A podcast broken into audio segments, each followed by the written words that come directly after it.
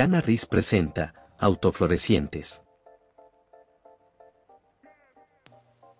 Cepa autofloreciente o ruderalis. La cepa ruderalis ha sido criada para comenzar a florecer independientemente de las condiciones de luz en las que crezca. Incluso si el programa de luz sigue cambiando. Una variedad ruderalis aún madurará hasta la etapa de floración. Por eso también se la llama variedad autofloreciente.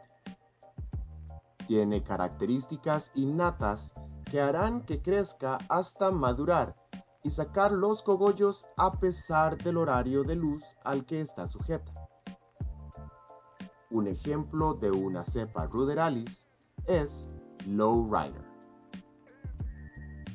Con la variedad autofloreciente, 18 horas de luz al día son suficientes para hacer crecer tus plantas y llevarte a la cosecha en tres meses. Como puedes ver, la variedad ruderalis tiene un ciclo de vida corto y como tal, alcanza un crecimiento completo con solo dos o tres pies de altura, lo que la hace ideal para el cultivo en interiores. Comprender estas variedades de cannabis es un excelente lugar para comenzar tu viaje hacia el cultivo de la tuya. Además de esto, y para asegurarte de elegir correctamente, es importante que tu planta de cannabis sea una buena combinación para tu zona de cultivo.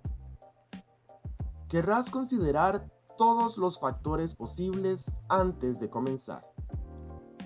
Deseas observar los requisitos de luz, los tiempos de crecimiento y tus objetivos personales de cultivo para poder decidir qué variedad de cannabis elegir. A lo largo de este libro, discutiremos todo lo que debes saber sobre el cultivo de cannabis de la manera correcta. Suscríbete al podcast de Reds y el canal de YouTube de El Estudio Producciones.